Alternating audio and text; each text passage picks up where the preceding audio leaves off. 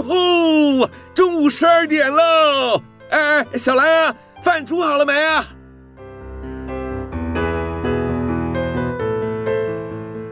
您现在收听的是云端新广播，FM 九十九点五 New Radio，最自由的新声音。现在收听亲子加油站，有办法改善小兰跟我的亲子关系吗？应该有机会吧。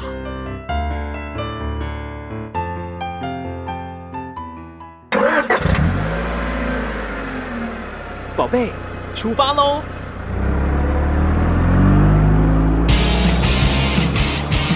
亲子加油站，帮您加满教养正能量。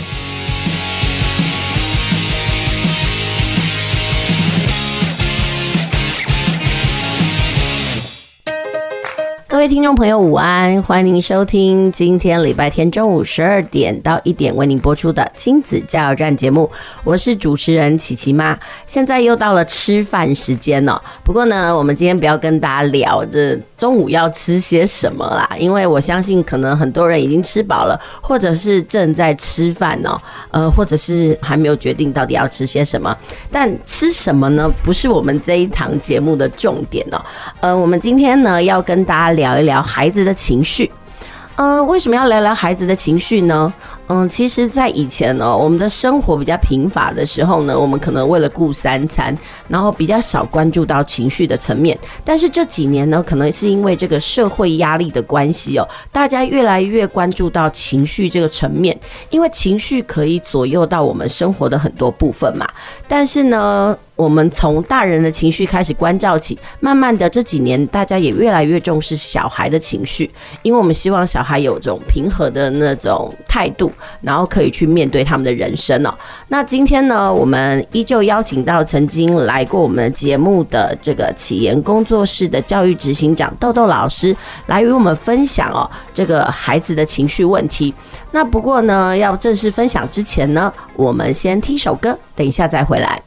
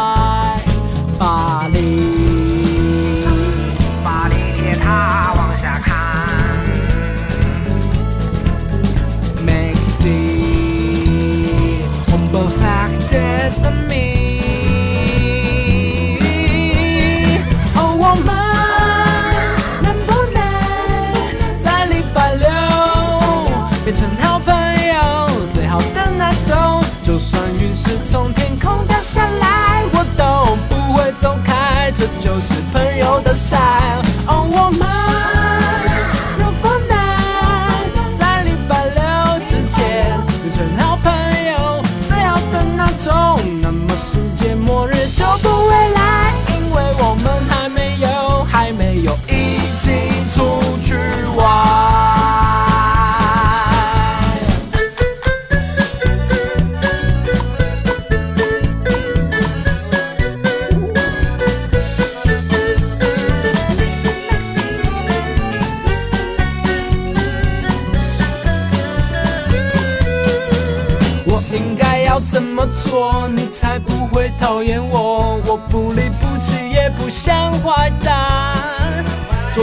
牵着我右手围成行人的圈圈，一直滚滚到阿根廷的海边。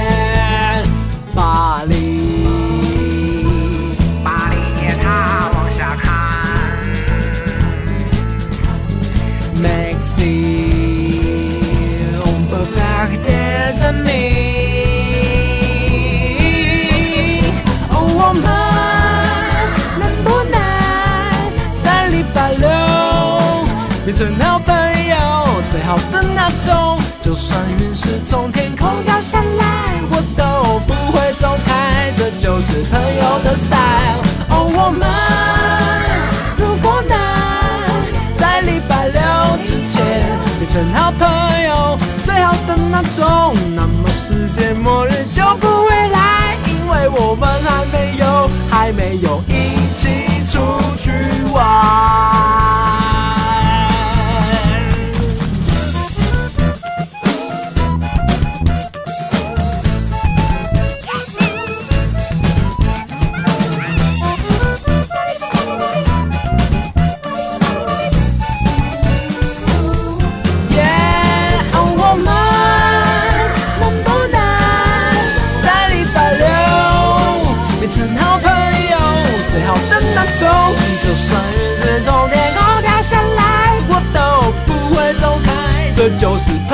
style。哦，我们如果能在礼拜六之前变成好朋友，最好的那种，那么世界末日就不会来，因为我们还没有，还没有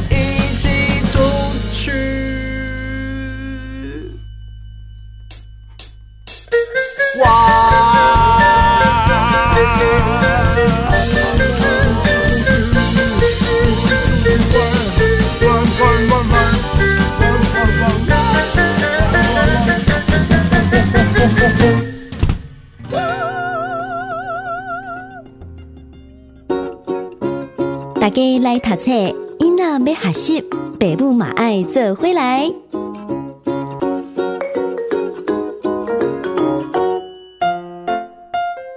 继续回到我们的节目哦，我是主持人琪琪妈。今天呢，要跟孩呃不对，今天要跟家长们聊聊孩子的情绪。呃，这几年呢，这种儿童才艺班呢，可以说是越来越兴盛。其实呢，而且这个才艺班的那个什么收课的年纪也说是越来越小，因为其实。呃，孩子越小的时候，我们对他的期望就越来越大嘛。比如说，还有一些什么潜能开发的课程啊，然后想要了解孩子的未来到底在哪里。但是，其实，在帮助孩子发展的过程当中呢，这几年更关照的是孩子的情绪。那到底孩子的情绪，我们要如何去觉察，甚至如何帮助孩子去理解他自己呢？那今天呢，我们邀请到了，就是已经有十八年幼教工作经验呢，也担任那个科技大学或者是职校。幼保科的专业讲师呢，豆豆老师来到我们的节目现场。豆豆老师午安，呃，大家好，我是豆豆老师。好，那今天我们要请豆豆老师来跟我们聊一聊，就是孩子的情绪这个问题哦。是，其实我们知道哈，呃，这几年很多家长都很呃用力。然后的帮孩子来早课，嗯、尤其是在孩子越越小的时候的幼小的状态之下。那其实，在帮孩子早课的过程当中，我们其实也发现，孩子除了学习之外，孩子有很多情绪上的反应哦。然后。其实这几年有一些家长都会就在讨论一件问题，就是我的孩子是高敏儿这个部分。对，那这个部分可以跟大家讲一下吗？其实讲说我们小时候其实都没有听过这个东西耶。是，对，那这部分到底是怎么一回事呢？好的，那高敏儿这个部分，应该说我是不是高敏感度？对，那这个名词其实也是在现代的社会里面，大家开始慢慢讨论起来的时候会被重视。嗯哼，那所谓的高敏感度。呃，它是一种我我很容易吸收到别人，或说这个周围的某些我看不见的能量。嗯哼，那所谓能量，其实因为他看不见，我们也不知道。可是对孩子来说，它就是一种感觉。嗯哼，那什么感觉？他这么小，他的词汇不多，他也不会讲，他只会哭。对，然后那个哭到我曾经遇过一个小孩，是他来上课，他也。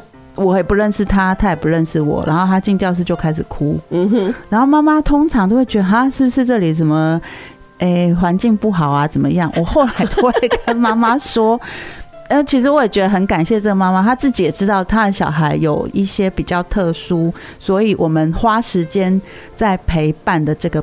这个过程里面，那所谓的陪伴就是我把教室的门打开，然后我跟孩子，我没有不理他哦，我跟孩子说：好，你现在坐在那边门口嘛，好，你看我们在做积木，如果你觉得好好玩，你想玩，你可以赶快来，我们一起玩。然后在做的时候，其实这个孩子也因为我有给他一个引导。就是我跟他说，我也跟他互动，说，哎，比如说小朋友做了一个什么，我就会问他说，哎，那个小强这边好好玩了，你要不要来看一下？其实他的眼睛都在在注视着我们，然后过程里面，一直不断的做这件事，就是关注他。我有喊他的名字，我没有让他飘走，也没有就视于他是那个边边角角的孩子。那一直到结束的时候，他才进入到教室。嗯，好，我会跟妈妈说，其实他在观察。嗯，这是第一个，然后第二个是他他没有他没有认知到原来我上课会有别人。哦，因为他在家里面都是不是爸爸嘛，就妈妈或是阿妈，就是这些人。他出去外面，你如果也没有跟他说好哦，我们去上课哦，好去上课，他只是觉得哦，我去上课，但是你没有告诉他会有同学是有谁，可是我不知道。嗯，那这个对他来说，他会很。起码他会有一个画面，嗯，通常这样的小孩很会跑画面。哦。你跟他讲一个点，他自己就会建构画面，他自己就有图哦，然后就会跑哦，然后他就会他就会觉得好有画面，可能有同学，他就会知道说这个场域里面不是只有我，还会有别人，嗯，也会有跟他一样大的小孩在这个里面玩游戏，嗯，这个对他来说很重要。其实就是心理建设的问题，对对，所以可可是在想哦，很多家长都会觉得啊，我我我我敢讲啊，啊，可能好像不是这么一回事。有跟他讲，其实他到了里面去之后，你可以先，就是真的要花时间，就是跟他说，好，我们今天要来这里上课，你要先进去，还是你先在这边看？嗯哼，我们允许他做这件事。其实我发现有时候啊，妈妈很不允许孩子的情绪，哦，但是你就要把他拉进来。那对这样的高敏感的孩子来说，那个允许真的很重要。那其实很多妈妈不了解，哇，啊，我的好考啊，啊，我就让他这样。其实很像妈妈或者是家长来讲好了，嗯、阿公阿妈好了啦，嗯，其实就是主要照顾者可能不是那么理解什么叫做允许耶。好，就是我允许你，你呃，我知道你现在很不知道该怎么告诉我们，你现在心里面在呃难过，或者说。也许其实我有遇过，有的孩子是兴奋，他也会这样啊，他不知道怎么表现呢、啊，嗯，他就这样。那后来就 就是渐渐的，在他的那个成长过程里面，他自己会去，就是好像调频哦，兴奋应该是这样表现，不是那样的表现，啊，他才会做一个调整。其实这情绪教育这几年开始越来越关注，就是对哦，就像我朋友曾经跟我讲过，即使是。呃呃，害怕或者是生气这件事啊，嗯、其实它都有很多的层面。对，比如说，哎、欸，我的愤怒可能是嫉妒的愤怒，嗯、或者是真的我被伤害的愤怒，它真的面向真的百百种。对，呃，所以情绪教育真的不只是孩子哦，真的大人都要会。对、嗯，那你刚刚讲到，就是有些孩子去上课的时候呢，嗯、他很容易排斥。是。那排斥的原因是因为他不熟悉。对。所以第一个步骤就是要跟家长说，先告知，先告知他。对。好，那那个告知大概要什么样的程度？可不可以示范给我们看？呃，会像我们会跟孩子说，妈妈明天晚上要带你去上积木课。那积木课里面会有老师，还会有别的小朋友，就这样。那其实你也可以问孩子说，那你想要跟我们去玩积木，会有别人跟你一起玩，这样子好吗？或者是说，呃，我们去看看那里面玩的游戏会有什么，回来再跟妈妈分享。可是有些妈妈就会反映说，哎，我我知道我家小孩到陌生的场域，他就是会大哭，对，那妈妈就会觉得很丢脸。但是他也说，他真的在事前他有跟孩子说，也沟通了，孩子也答应他，但是一到现场真的不是这么一回事，妈妈会焦虑，这部分怎么办？呃，妈妈的焦虑，其实我们会就是，如果老师的觉察够的话，我们会跟妈妈说，第一个让孩子在那个场域里面先待着，他哭，我们不要把，就是有我知道很多妈妈会觉得哈，我的小孩怎么一直哭啊，很没有面子，不要把这件事放在这边，然后让孩子呢继续在这个场域里面。那其实妈妈她可以先。就是在旁边陪伴，或者是说跟老师沟通，说我可不可以进去陪他上课？我我相信老师们会可以允许这件事就是发生。那你有这个陪伴，孩子也放心了之后，可能一次两次，他觉得这个地方是安全的，他就会。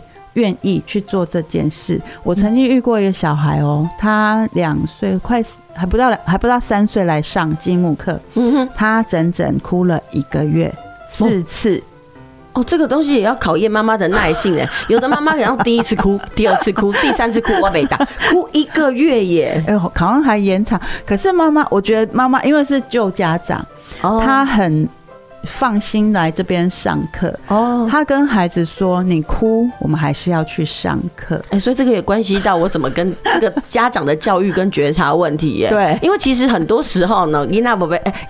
那个孩子没有要去上这堂课，嗯、有时候是家长的观感的问题。可是我觉得妈妈很棒，是我我知道你哭是因为怕我我的不见了或者什么，然后就一直不断的给孩子安全感。我没有出去，我在哪里？我在这边。你想看到我的时候，我随时都在。嗯，那这样子大概一个月很好笑。有一次，我每次被他哭到。其实他的同学都知道他在哭，然后我们就会说：“好，没关系，阿杰在哭，那我们继续做。”哎，等一下，他的哭的频率是那种嚎啕，还是会会有间间歇性？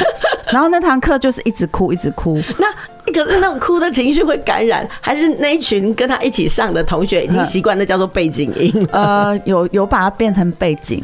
就很好好笑，是一在一个多月之后，那妈妈也有一次就觉得好，你既然在这样继续哭，那我们不要上课，我们回家。有趣的来了，我们就在玩。说好，阿杰，那你要继续哭还是你要玩？他可以，他就说没有，我要继续玩。嗯然后还有一次更好笑是，他一边哭，然后我们是玩，就是玩到游戏，轮到他，他可以停，就他玩，然后他结束了，他继续哭。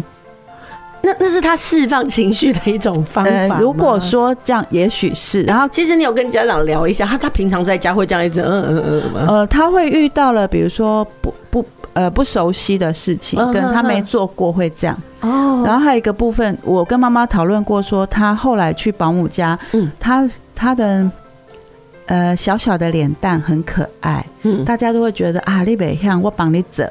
哦，嘿，就会变成是很多事情是他有人去帮他做，所以弱化了。就就是很多他觉他这可以，可是他觉得他做不到。嗯，对。其实真的有很多层面的关照，还是真的是要抽丝剥茧去去理解一下这个孩子为什么这样。对，可他有一次呢，他就突然那一天上课他不哭了，嗯，结果别的孩子就看着他，然后看着我问 老师。他是阿杰吗？我说是啊，怎么了吗？他今天不哭了耶！我说对，我们要给他掌声鼓励。会不会因为那个其他同学说他不哭了，他就觉得那我是不是该哭一下？哦，不会，他因为我觉得老师的角色扮演很重要，就是我们都会去跟孩子说哦，因为他呃不放心这边啊，他有什么什么那。我觉得，当我的情绪是在一个稳定的状态，我也让孩子看到，说我不是因为他哭，然后我就急躁，我就怎样，我就没有，通通都没有。然后他们真的是在那堂课，他们一直看着我，他真的是阿杰吗？他今天不哭了耶！我说，难道你们要让他再哭吗？他说没有，只是觉得他们自己就有那个 murmur 的语言，我就觉得好好可爱，好有趣哦。真的，我觉得小孩很可爱。那总结我们这一段的访谈呢，我得到了两个结论，其实一个就是等待。还有陪伴，对，然后更早之前应该叫告知，对对对。然后我觉得是妈妈要允许你孩子有任何的情绪，跟你也许也有任何的情绪出现的时候，不要去产生冲突。我通常都会跟妈妈说，如果你觉得你快要变成那个压力锅要爆炸的时候，请到厕所去，嗯哼，你就冷静一下，然后再出来。嗯嗯，我们谢谢这个豆豆老师的分享哦。我们下一段节目呢，再继续来谈一谈，就是呢，家长在面对这样高敏儿的那个情绪的时候，家长该如何自处？就是我们有做到了告知、嗯，陪伴跟等待，但是说真的，那是一个过程，漫长的过程。是家长该怎么办呢？我们先休息一下，待会回来。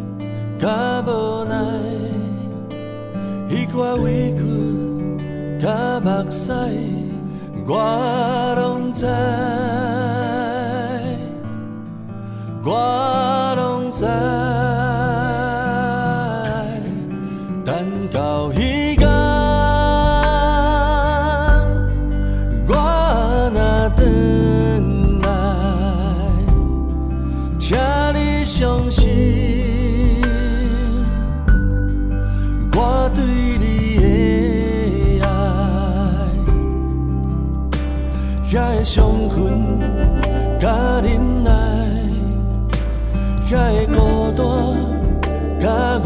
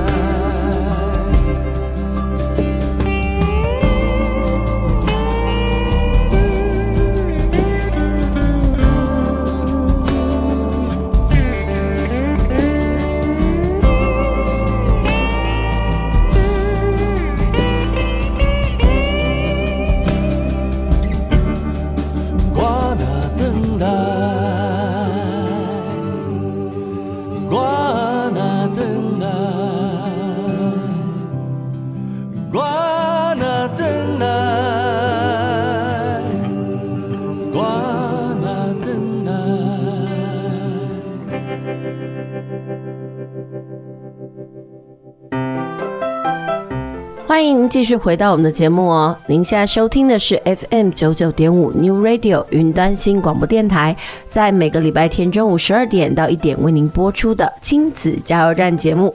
希望我们今天的节目呢，能够陪伴您度过愉快的午间时光哦。那今天我们要聊的主题呢，叫做孩子的情绪。呃，我们在上一阶段的节目呢，跟大家聊一下，就是说所谓的高敏儿哦，比如说很多孩子呢，他非常的敏感，或者是特别的怕生。以前呢，我们总觉得说啊，这样的小孩就是哭哭啼啼的好厌烦哦。但是呢，现在我们比较注重孩子的人权呢，我们会去在意他的情绪。那在上一阶段的节目当中呢，我们就跟家长说，如果您家的小孩是这样子的情况的话呢，记得在带他参加任何的活动前，不要忘记要先告知。然后呢，我们要允许他情绪的发生哦。但是呢，其实我们有时候呢，还想要关照到，就是主要照顾者的情绪部分，就是说我们该怎么样面对孩子这样子的发展呢？嗯，呃，就是说主要照顾者除了要有耐心之外，我们还可以怎么做？好，通常在孩子因为跟人接触嘛，难免会有一些我我感受到别人的喜怒哀乐悲伤，任何的情绪。Uh-huh. 那这些孩子其实他的这这样的能力是比。我们更多。嗯，那更多的时候，如果他在就你已经告知了嘛，然后他那里还是在哭的时候，我我会建议把他带离到这里人多的地方。嗯，你可以去到一个人少一点，然后或者是比较有大自然的地方，让他开始先舒服他的。感觉就是有时候那个脑袋有东西在那边跑来跑去，他不舒服，可是他不知道是什么，让他去放松一下。嗯，也许他在放松的过程里面，他也会慢慢的安静下来。然后妈妈再去跟他问说：“你有想要离开这里，还是你想要再回去那边？也许会遇到问题，那我们可以怎么做？”嗯哼，那我想要问一下，比如说那样子的孩子，可能是真的不会表达自己的情绪嘛？是，但是情绪的抒发很重要。对，有没有妈妈可以用哪一些问句来试着协助孩子理清他的情绪呢？可不可以跟我们操作一下？嗯、呃，如果是小孩的部分，我会跟他说。比如说前面是我们离开那个现场嘛，然后孩子有情绪，就可以跟他说：好，如果你你现在要在这边，好，安静一下。还是要再进去那里面跟他们一起玩，嗯哼，就是很简单的问他嘛，可能刚开始先二二元的对话，嗯，就是是跟不是这样，对，然后再来就是问他说，你在里面有开心吗？或者是你在里面看到什么？就是五五感视听触味嗅，哦哦，从那里面去跟他分析。哎，其其实如果你会透过五感去跟他做这样的，就是 catch 到某些东西，你会发现，哎，孩子的那个视野是。开阔，也许有的孩子可能是我看到什么我不喜欢，嗯，或者是我闻到什么我不喜欢，对，或者是我听到什么不喜欢，是，所以我们就用很聚焦、很仔细的东西来问孩子。对，哎，你有发现孩子，比如说他来上课哭，他他在五感上有是可能是什么东西都不喜欢吗？我有遇过孩子是因为他看到某一个东西，比如说，哎，可能放在角落的一个没有什么的图，不爱。我们就说，那我们就把它先拿掉啊，这这个是可以解决，或是他听到什么音乐他不想听，嗯，类似这个部分，我们就可以，就孩子讲了，那大人就可以去避开这些，或是好，因为有时候去参加活动，那个场域不是我们可以控制的，那我们就尽量避开这些他不喜欢的东西，记得五感扩张对孩子真的很有效。哦，可是可能家长都不知道，就只会很笼统的问一下啊，你为什么不喜欢来这里啊？昨天讲了问你，你就喜欢，你为什么不喜欢？然后就会觉得孩子真的是反反复复哈。哦，其实不是反反复复，是他不知道该怎么跟你形容那个感觉。那我很推五感扩张，是因为这个东西很很具体。就视听触味嗅，就是这样去问孩子：你是听到什么不喜欢，还是你看到什么？你觉得？记得你先把他喜欢的摆在前面哦，然后摆在前面之后，他会渐渐的去跟你分享哦，他他喜欢这个这个这个，但他觉得那个他看起来怎么样？怎么害怕或是什么的？对，其实孩子的那个恐惧有时候是莫名的，对，知道也没有什么样子的线索可以去理解。对，也许我们会觉得说，哎，这个小孩可能很喜欢某个图案啊，然后我们到这个场域里面，哎，他就有很多这种图腾啊，小孩应该很喜欢，对，那个图腾他应该喜欢，但是他就是不喜欢，对，他有其他的东西他不喜欢，这个东西真的要问，哎，这真的很考验家长的。提问能力跟耐心，哎，是，所以这个部分也要训练家长啊。我都会跟家长说，所以你们的学习是让你的孩子变成一个，比如说你想要让孩子变成什么样的人，你想要让他的情绪可以稳定到什么程度，那你先回归到你有没有这样做到，嗯哼哼，那你的孩子就会变成是你想要变成的人。有时候我们在说，孩子的情绪是家长的反射嘛。嗯，你你这样子的部分，你很有感吗？是啊，就通常我们会发现，哎、欸，这个小孩子怎么开始去演演出一些我好像不太懂他的样子。然后有时候我会把孩子留下来，跟他在比如小小的讨论一下，就会发现哦，原来他们家可能爸爸妈妈吵架了。嗯哼。他。有一个不知道怎么说的情绪，但是他的表现就会不像他平常的那个状态，或是他会说了一些很怪的话，或是在那个游戏的过程，他就是很想赢，或者很想被看见。嗯哼，其实孩子的所有的表象都是其来有致啊。对，所以真的是必须要就是引导者他的那个细微的观察。哎、欸，我觉得这个层面应该就比较像是游戏治疗了，对不对？嗯，算是，因为其实这个部分。比如说，像我们在做这个教育的引导，嗯、那游戏治疗我们也会去涉略到一些。其实你看，我们玩积木，嗯哼，有时候也会变到游戏治疗，我也不知道为什么。嗯，但是如果我没有那个那个觉察觉察力的话，我就不知道我要怎么继续再做下去。对，所以其实它真的是很多面向的那个牵连就对了。对，就像你刚刚讲到，呃，比如说这孩子。应该是照他这个表象，不可能会讲出这样的话或这样的情境。但是他为什么这样？其实我们就必须事后留下来，好好跟孩子对谈。对对，好。那这个部分我们先休息一下，等一下再回来继续聊这个话题哦。好好。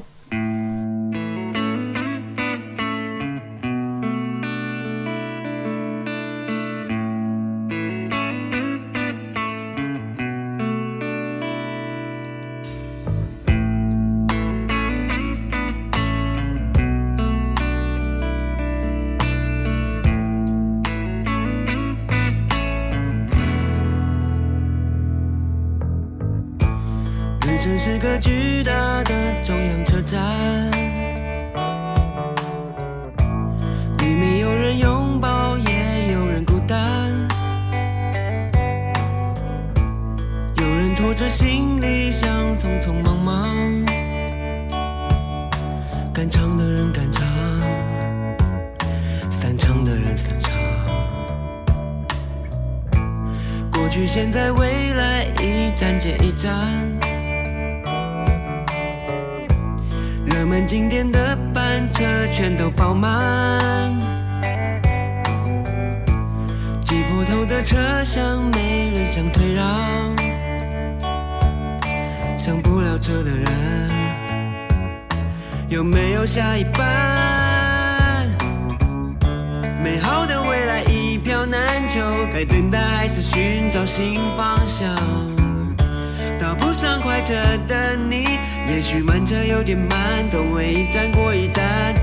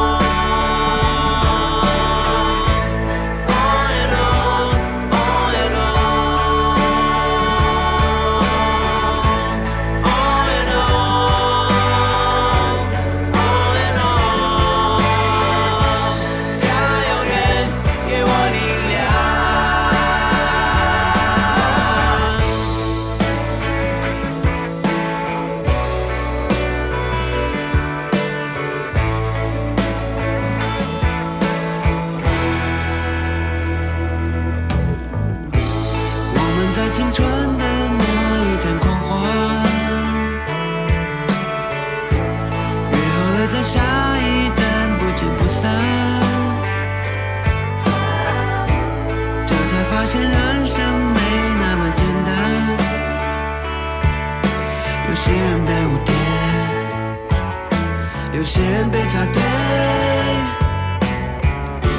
我们都曾经跌跌撞撞，为了梦想被现实呼了一巴掌。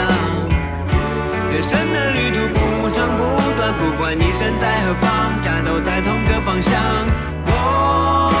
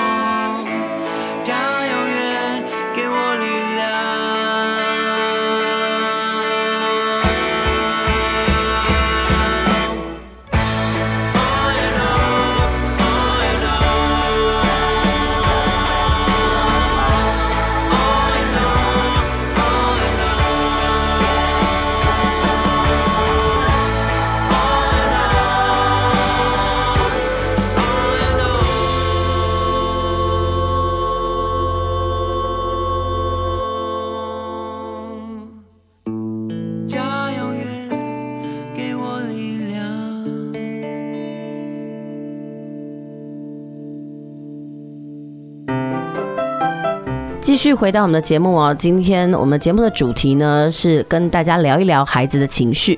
呃，在前两阶段的情绪呢，我们聊到了高敏感儿，以及就是我们在面对孩子情绪的时候，我们可以用的提问方法。呃，这个豆豆老师跟我们分享就是无感提问法，问孩子他看到了什么，听到了什么，闻到了什么，感觉到什么。呃，其实这个无形当中也可以训练孩子的表达力。嗯、那这个部分呢，我们继续要来聊一聊，就是说可能。孩子在游戏的过程当中呢，他会无形中表达了他的情绪，或者是说他对于家庭的那种巨变的感受。其实很多家长都觉得啊孩子还小，家里发生了什么事他都不知道。但是其实好像不是这么一回事哦。是，其实小孩子都知道那个氛围是不一样的。嗯哼。那我常常碰到的状况是，比如说父母亲也许是处在离异。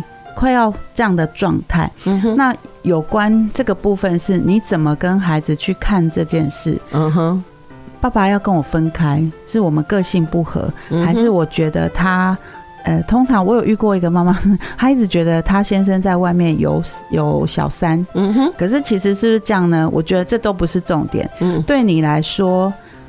爸爸跟妈妈永远是他的爸爸跟妈妈。对，你只要跟孩子说，爸爸跟妈妈现在没有办法一起相处在一起，但是我们永远是你的父母。那因为我们现在在讨论要怎么分开，对你们的呃伤害最少，或者说给你们的教育是完整的，所以我们要怎么做？我觉得你的 focus 在这边，而不是去。呃，跟孩子说啊，你的爸爸的不是啊。嗯，可是我知道吗？其实很多女人哦，在面对婚姻的这样子的呃巨变的时候，是孩子其实就是他的窗口。哎，其实他就会觉得。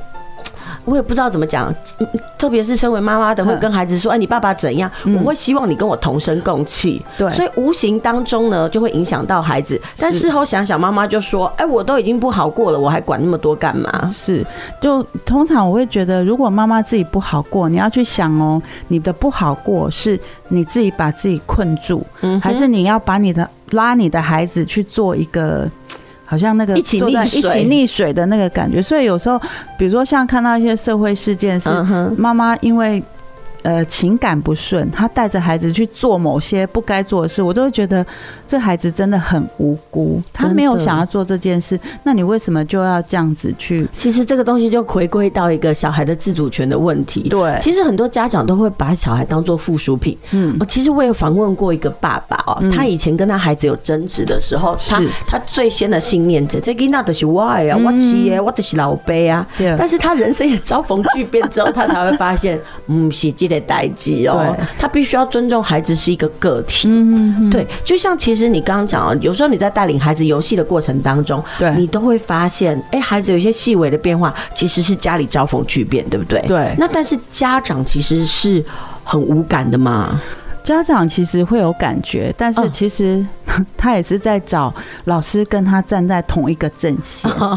然后啊，那我们要寻求队友，然后同声共气。对，可是我会发现，如果妈妈的觉察力够，嗯哼，她愿意去正视他的问题，而不是当鸵鸟一样把这些问题都埋起来的话，他其实成长的速度是快的。嗯哼，不管他的。嗯，结果是什么？可是对自己来说是一个要境。嗯哼，所以如果这个巨变对他来说是一个人生的转捩点，那有什么不好？嗯哼，只是你把他一直 focus 在，就是比如说怎么他的先生对不起他啊，然后他要让小孩来一起指责他的爸爸。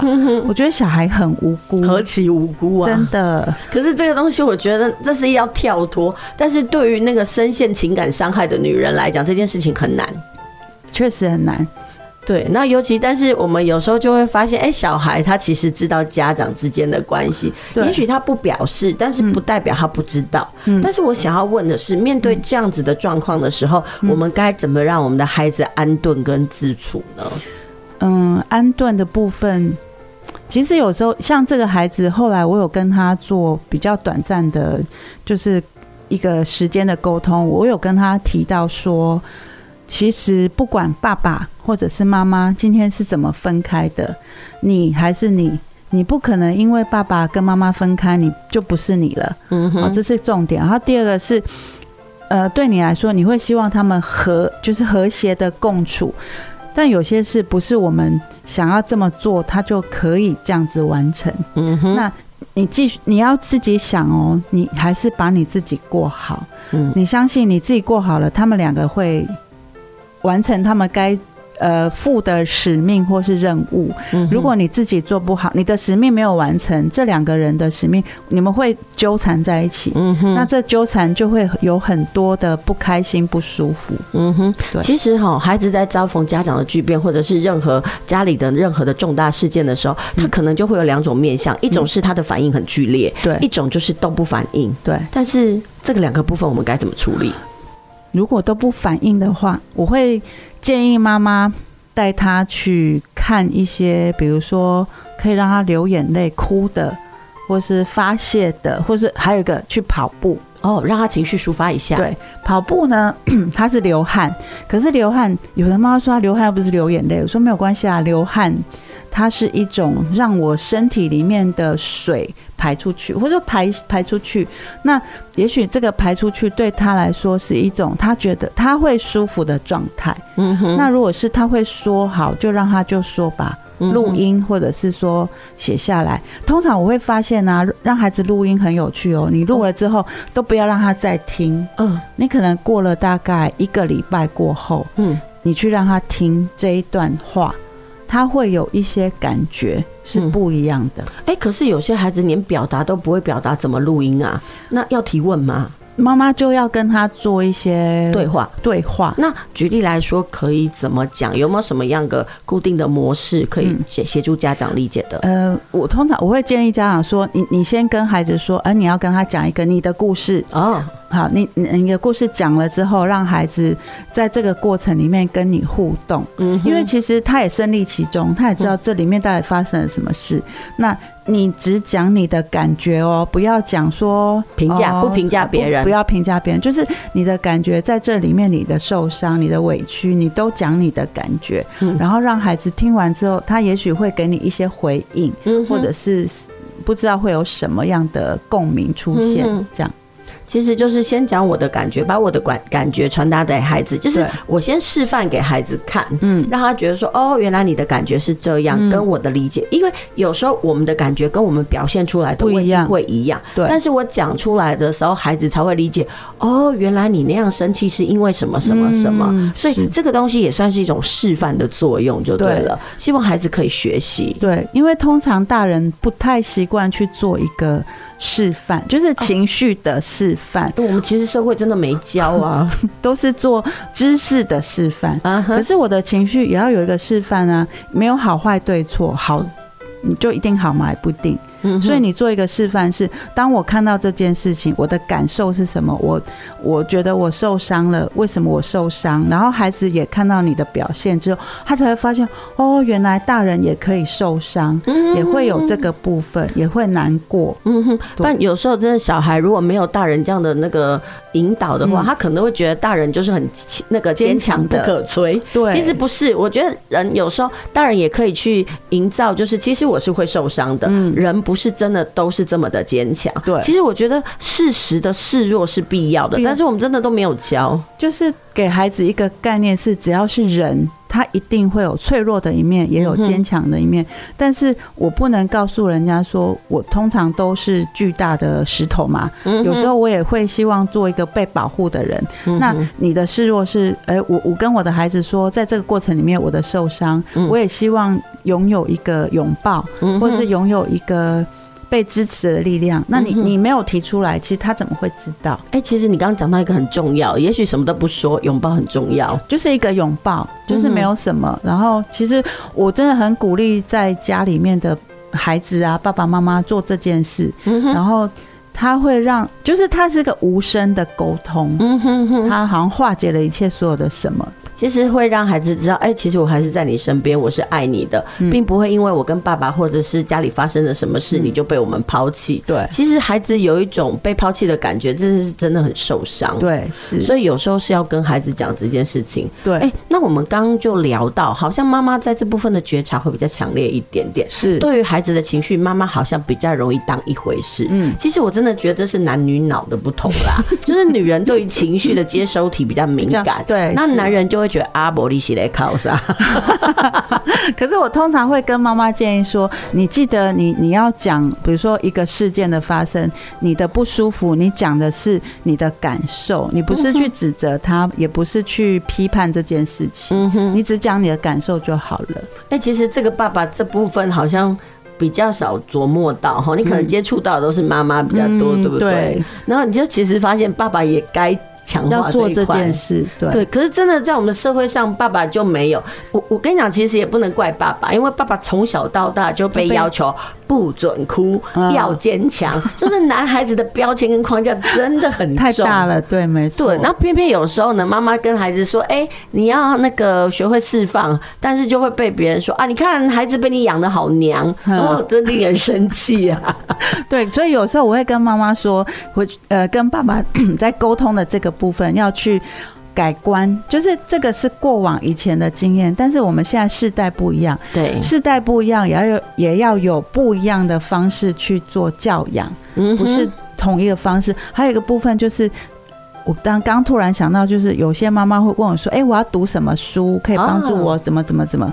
我说：“读的书都很好，但是切记，有些人的教养是他自己的教养模式。你看完了之后，你要内化，变成是你的，不能把为什么他都可以，可以，可以，我都不行。”是我有问题，还是我小孩有问题？我说不是，是你没有去内化。这里书，呃，假设他拿了十个重点，嗯，你也许只拿一个。是可以适用于你的，那就很棒了。不要想说啊，我十个都通通都拿，嗯，这不可能的。其实有一句话说的很好，尽信书不如无书。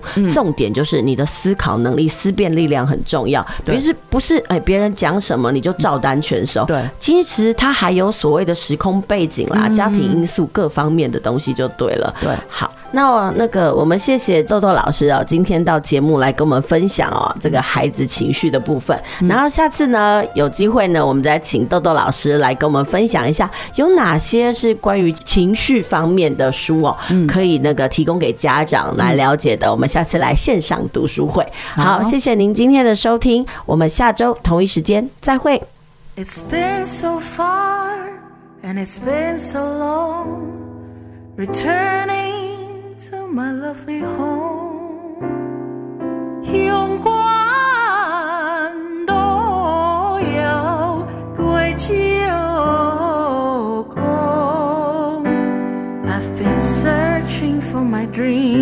trying to make it, never gonna let it go.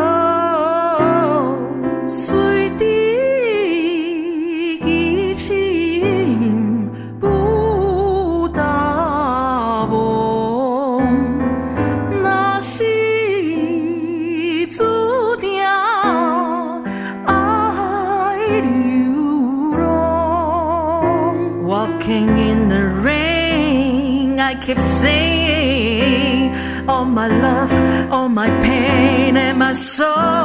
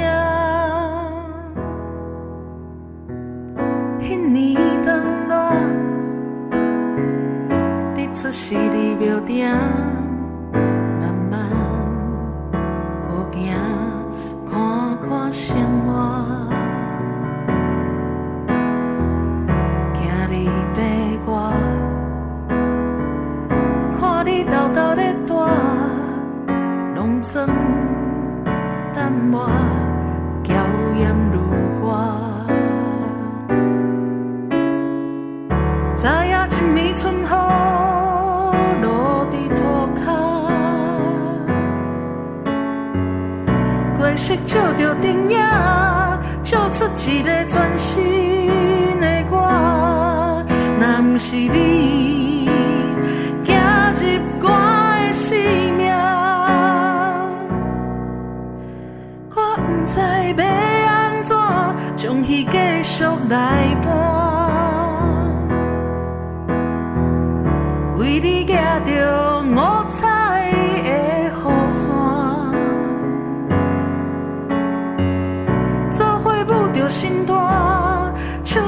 出一首动人之歌。若不是你。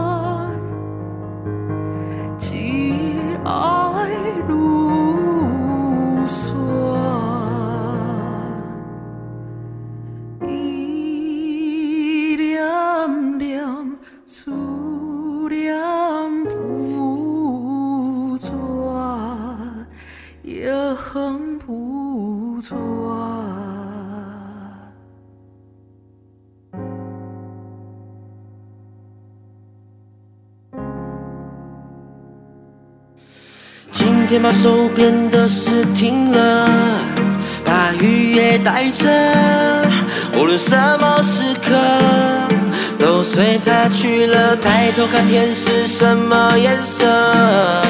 是海的蓝色。哦，你会爱的。你那没流浪，包袱不必多，简单，海边啊，拢过去，到我拢好，那里风光明媚，让你心情很碎。哪里碧海蓝天，自由放手生活，人也跟着飞。Hello Hello，你敢袂过来阮家坐？Loco Loco，老家有真济尪仔家，等咧等咧。你敢有要去跟？看你要做啥货，吃饱拢出去耍。吹落吹落，南来你一杯，Go Go Go Go，今日咱拢黏做伙，敢袂敢袂？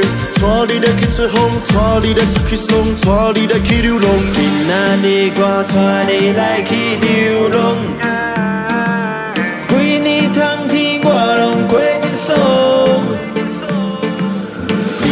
在地对我来去流浪，想要做伙你就甲我讲，对人来